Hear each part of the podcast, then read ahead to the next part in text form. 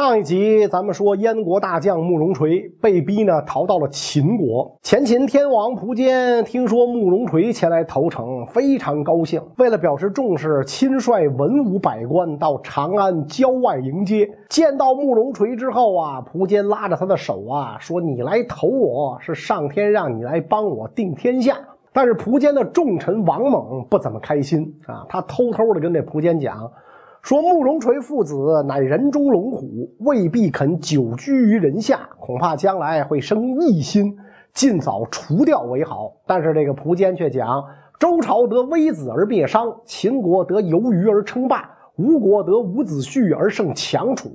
我如今得慕容垂，给他最高待遇，一方面可以获得民心，另一方面可以促使更多燕将来投，这是多好的事儿！所以苻坚呢，坚持收下了慕容垂，封为冠军将军。另外呢，跟随他来的其余个人都有重赏。安顿好慕容垂一行人之后，苻坚立刻派人出使燕国，干嘛呢？先前燕国答应过，只要秦国出兵帮着他对付桓温，就割虎牢关以西土地啊，来这个酬谢。现在战事平定，燕国该兑现诺言了。但是当秦国使臣见到慕容平之后，慕容平翻脸不认人。说我大燕疆土是将士们流血征战得来的，怎么能够轻易给人呢？没办法，秦使吃了个闭门羹，返回长安，把慕容平不肯割地的事情告诉了苻坚。本以为皇上会龙颜大怒，没想到这个苻坚一反常态，高兴的讲啊：“如此，我师出有名矣。”随后马上下令，王猛统帅精兵三万进攻洛阳。王猛按说得到命令之后。自然应该奋不顾身带兵前去。他跟苻坚的关系就跟诸葛亮跟刘备的关系一样，啊，是鞠躬尽瘁，死而后已。但是呢，他心里有个疙瘩，那就是慕容垂、慕容令父子。王猛担心这一走山高路远，一时半会儿回不来，万一慕容垂趁此时机对秦国不利，咋整呢？于是决定把他儿子慕容令带走，让慕容令当参军。苻坚同意了，王猛才安心上路。前秦来攻洛阳的消息传开，洛阳守将慕容柱赶紧派使者向邺城告急，请求支援。但是这时候啊，是十二月份，快过年了。慕容平看了告急文书之后，心说这个苻坚太不自量力了，把这个告急文书啊往旁边一丢，什么事过完年再说，咱先放假啊，就没搭理这茬儿。慕容柱在洛阳苦等一个月，援军就是不来。援军没等来，等来了王猛的劝降书。慕容柱一看这个形势，心灰意冷，自言自语说：“连慕容垂都投了秦，我苦苦守什么城呢？一仗没打，开开洛阳门投降了。”王猛就这么轻而易举夺取了洛阳。他夺了洛阳之后，要做的第一件事就是找来慕容令的手下啊，让他告诉慕容令。说慕容垂啊，在京城受到猜忌，要东投燕国，劝他找机会逃回燕国。但是王猛知道空口无凭，慕容令肯定不信，所以把一把金刀交给这个手下，说此刀乃慕容垂贴身之物。这样的话，慕容令肯定会相信。王猛是怎么拿到慕容垂贴身之物的呢？实际上，王猛在临行之前就布好了局儿。当时，王猛亲自拜访慕容垂，跟他讲：“啊，我与将军一见如故，实在舍不得离开你，不如你给我个信物，我带兵在外也好睹物思人。”慕容垂没有丝毫怀疑，大丞相这么看得中自己，就把身上常年佩戴的一把金刀送给了王猛。所以，当慕容令的手下把金刀拿给慕容令看的时候，慕容令深信不疑。第二天，就率旧部逃出洛阳，投奔前燕宗室乐安王慕容臧那儿。王猛知道计划得逞，并不派兵追赶，而是写了一封密信寄给慕容垂，说：“令郎叛逃，你也赶紧跑，不然秦王一生气，你一定会被杀头。”慕容垂一听这话，也赶忙逃跑。不过呢，跑到一半被秦国人抓回了长安。苻坚见到慕容垂，不但没杀他，反而安慰慕容垂啊，说：“我知道你逃跑是因为你儿子，但是人各有志，慕容令逃归燕国和你无关，你不要害怕。要说苻坚做人做到这种地步，在这个十六国乱世是真心不容易。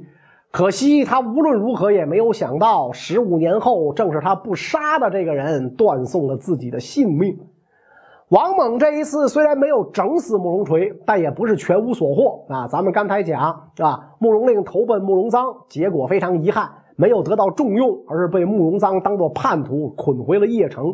不久之后就被这个慕容平啊给弄死了。慕容平的这一系列做法，让秦国再一次看到燕国掌权者的糊涂，更加坚定了吞下燕国的决心。公元三百七十年六月。苻坚再次命令王猛带雄兵十万从坝上出发，送别王猛的时候，苻坚怕他有所顾虑，就对他讲：“你先去啊，我随后呢会亲率军队支援你。”王猛胸有成竹，荡平残湖如风扫落叶，不必劳陛下亲受风尘之苦。您只需要在后方派人给燕国被俘的君臣造好住房就行了啊。要知道，征燕秦兵不过十万，前燕举国兵力多达三十万。王猛对如此强敌仍然能有如此把握，可见。早已将天下装于胸中啊！所以苻坚非常欣慰。随后，王猛兵分两路，一路过黄河北攻晋阳，另一路亲率攻壶关南取邺城。慕容平这边得到消息，听说王猛带主力攻壶关，于是自己带三十万大军杀向壶关。不过，这支洋洋洒洒的部队啊，才走到陆川，哨兵就发来壶关失守的消息。慕容平只好下令在陆川扎营，等待秦军到来。结果没有想到的是，王猛还没见着陆川这个地方，就已经被弄得是乌烟瘴气。怎么回事呢？慕容明当了几年的太傅，视钱如命。到了陆川之后，为了捞钱，把附近山林水源封了起来，下令凡是在此砍柴担水的，必须交买路钱，俨然一个土匪。没多久，就靠着这个买卖大捞特捞一笔。这个时候，统兵杀到陆川的王猛听到这个消息之后，哈哈大笑，对部将说：“啊，有这种人领军，别说带三十万大军对战，就带上个几百万，也是必败无疑。”紧接着，下令手下率五千骑兵连夜绕过陆川，放火烧掉位于后方的燕军粮仓。粮仓着火。慕容伟知道了，勃然大怒，立刻派使者去大骂慕容平：“你是不是想钱想瞎了心了？这一战关系燕国生死存亡，打赢了仗，大燕府库里的东西还不都是你的？这一仗要是打输了，你搞这些钱有什么用？”慕容平被皇帝这一骂，那又羞又恼，就向王猛下了战书。于是秦燕之间最大规模的战争就爆发了。这一仗从早上杀到中午，慕容平统帅的燕军惨败，被杀被俘的十五万人之多。仓皇之下，慕容平逃回邺城。王猛一看，立刻下令乘胜进攻。前秦大军一路军纪严明，对百姓秋毫无犯。早就受够了前燕压迫的百姓们奔走相告啊，说想不到太原王又回来了。太原王指的就是已死的慕容恪。不久之后，秦军把邺城团团包围，日夜攻打。苻坚那边听说前线已经打到了燕国都城，抑制不住内心激动，整兵五万，亲自向东进发。苻坚大军到达邺城，秦军以十五万士兵攻城，杀声震天，是气贯长虹。这一仗一直打到当年十一月，最后邺城守将打开城门，献城投降。慕容平、慕容伟只好狼狈而逃。半路之上又遇到了强盗，慕容伟很不幸被强盗活捉，献给了王猛。而这个慕容平呢，侥幸逃到了高句丽。高句丽在哪儿呢？大概就是今天中国东北和朝鲜半岛。虽然一直向燕国称臣，但是见如今燕国垮了，就把慕容平捆吧捆吧交给了秦军，燕国就这么亡国了。秦国呢，就因此越来越壮大。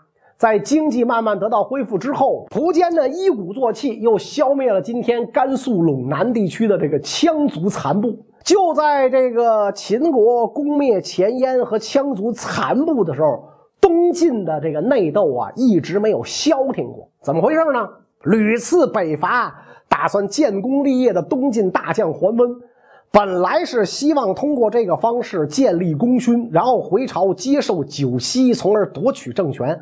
但是因为北伐全部失败，那声望大减，于是桓温就问自己的谋士西超，说：“凭我现在的实力，还能够再次北伐，一雪防头之耻吗？”对吧？西超如实回答说：“恐怕您现在实力达不到。”桓温非常失落。西超看出了主子的心思，就继续说：“啊，我觉得啊，您倒可以仿效伊尹霍光，废立皇帝，以重立威权。如今皇上是谁呢？晋明帝司马绍的孙子司马懿。”桓温说：“虽然这个法子可行，但皇上没犯什么错，我找什么理由废他呢？”西超说：“嗨，没什么错，就找个错出来呗，是吧？欲加之罪，何患无辞啊？皇宫深忧，您就说皇上那玩意儿不行，他的儿子全部是他的宠臣所生，反正谁也查验不出来。”桓温大喜，赶紧派人去造谣。等到朝野之间传得沸沸扬扬的时候，桓温带兵入京，就这样威逼太后废掉皇帝司马懿的地位，改封东海王，然后立相王司马昱为皇帝。桓温废立了禁军之后，回到姑熟啊，只把西超呢留在京中把持朝政。然而司马昱被推上帝位的第二年就病死了，这就意味着又要立新君。大臣谢安、王坦之等人准备遵从先帝遗诏，立太子司马曜继皇帝位。桓温得知，立刻以觐见新帝为名，带大军开往京城。当时京中流言四起，都说他此次进京是要诛除王谢二人，颠覆晋朝。就在此时，桓温大军到了京城南十二里的新亭不走了，请谢安和王坦之出城来见。朝中百官听说都非常害怕。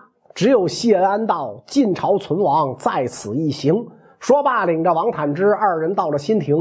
只见桓温大军兵营整肃，是杀气腾腾，随行人员吓得脸色苍白，双腿站立。就连王坦之也很紧张。只有谢安谈笑风生，是泰然自若。这一次啊，桓温倒是没有兵戎相见，和和气气的进入了建康，处理司马懿的丧事，扶立新君。不过也就在这个时候，桓温突然生了一场大病，一连十几天是卧床难起。后来病有所好转，却依然不离开京城，而且呢，向谢安和王坦之提出这个要求，那就是给自己加九锡之礼。谢安为了不让桓温大军在京城停留，当即说：“凭您的功劳，别说受封九锡，就是禅受皇位也未尝不可。您呢，只管回去，此事包在我的身上。”桓温很满意，带着军队就离开建康了。王坦之非常生气，责问谢安说：“九锡乃异常之礼，一旦相加，则晋使危矣。你怎么能轻易许诺呢？”谢安笑道：“说我如果不许给他，他怎么能离开京城呢？我看桓温病情严重，料他活不了多久了，都不知道他能不能等到加九锡之礼的时候啊！”果然，桓温回到姑熟，又病倒在床，一天比一天严重。桓温怕自己等不到加九锡的日子了，就派人屡屡去京城催问。谢安和王坦之一直拖了两个多月，实在拖不过去，就只好呢让吏部郎袁弘草拟诏命。袁弘是当时东晋文章写的最好的人，但是呢，当他写好了诏命交给谢安的时候，谢安却以檄文不好为由让他修改。啊，就这么一直修修改改，改改修修，又拖了许久。终于，宁康元年，桓温在姑熟病逝。至此，檄文仍未完成。临死之前，桓温告诫弟弟桓冲和自己的几个儿子：“那说以你们的才能啊，绝不是谢安的对手，所以今后不要再对晋朝有异心了。”说完之后呢，就咽气了啊。桓温一死，对苻坚来说是个天大的好消息。苻坚特别高兴，天赐良机，就要出兵江南。被王猛拦下了啊！王猛说：“桓温虽死，但是东晋还有谢安，现在要伐江南还有困难。不过呢，现在东晋的军事力量大多集中在东边，谢安呢忙于朝政，无力西顾。咱们可以先攻取凉益二州。凉州就是今天陕西汉中地区，益州呢就是四川成都这一片。苻坚认为很有道理，于是下令按照王猛说的发兵进攻。”面对秦国攻打，东晋大臣根本无暇顾及，谁也不愿意在这个时候离京打仗，所以最后苻坚以绝对优势夺取了整个凉州、益州。痛殴了东晋之后，苻坚又掉过头来攻打凉州啊！当然，这俩凉州不是一个字啊，这个凉州是今天甘肃这一片。凉州这个时候谁当权呢？前凉的张天锡。张天锡相当废柴，经常沉迷酒色，不干正事儿，所以秦军轻而易举活捉俘虏五千凉州重甲步兵。苻坚没杀他们，反而派这个使者把这些俘虏啊放了回去。凉州因此见识了前秦的实力，只好向前秦呢停战称藩。就在前秦越来越强、统一北方近在眼前的时候，王猛得了重病，蒲坚深受打击。为了治好王猛的病，他派了最好的御医，并且亲自拜宗庙、祭上天，祈求黄河五岳诸神特赦死罪以下罪犯。反正只要能干的事儿都干了。但是很可惜，王猛还是在宁康三年七月病亡，时年只有五十一岁。是吧？等于这个刘备没死，诸葛亮先死了。临终之前，王猛给蒲坚提了最后一个建议啊，他跟蒲坚讲啊，说平燕定蜀易如反掌，但善谋者不见得善成，善始者不见得善终。创业难，守业更难。晋虽然远走江南，但毕竟乃汉之正统，而且国内安定，没有可乘之机。臣死之后，陛下千万不要去进攻晋朝，切记鲜卑羌人才是我们真正的敌人，他们将来总有一天会造反，一定要除掉他们，不要耽误大秦江山。说完之后，他就咽气儿了。那蒲坚强忍悲痛，对天痛哭，说：“难道上天不想让我一统天下吗？”王猛一死，张天锡开始蠢蠢欲动。哇，这正是脱离前秦管制的好时机啊！于是派人呢跟东晋接触，想换条大腿抱，向这个东晋称藩。蒲坚听说，嘿，你没多大本事，还总想折腾啊！王丞相一死，我这心里正憋着一股邪火，正好拿你练练手。就派了两个使者前来责问张天锡是不是有这么回事张天锡一看事情已经败露，干脆一不做二不休，把这俩使者捆一块乱箭射死了。蒲坚大怒，派兵十三万讨伐钱粮。张天锡这边临时拼凑了八万军队前来应战，结果两军没碰上面，凉州兵就跑得差不多了。张天锡只好回城死守。城里军队又嚷嚷着要造反，张天锡实在没辙，只好开开城门向前秦投降，钱粮政权也就这么灭亡了。秦灭了钱粮，还接收了钱粮在西域的领土。如今北方诸国里边，就只有鲜卑族建立的代国没有被前秦兼并。这代国呀，也没在十六国里边啊，而且它的疆域呢也不固定啊，因为呢他是这个鲜卑人建立的政权，但是呢。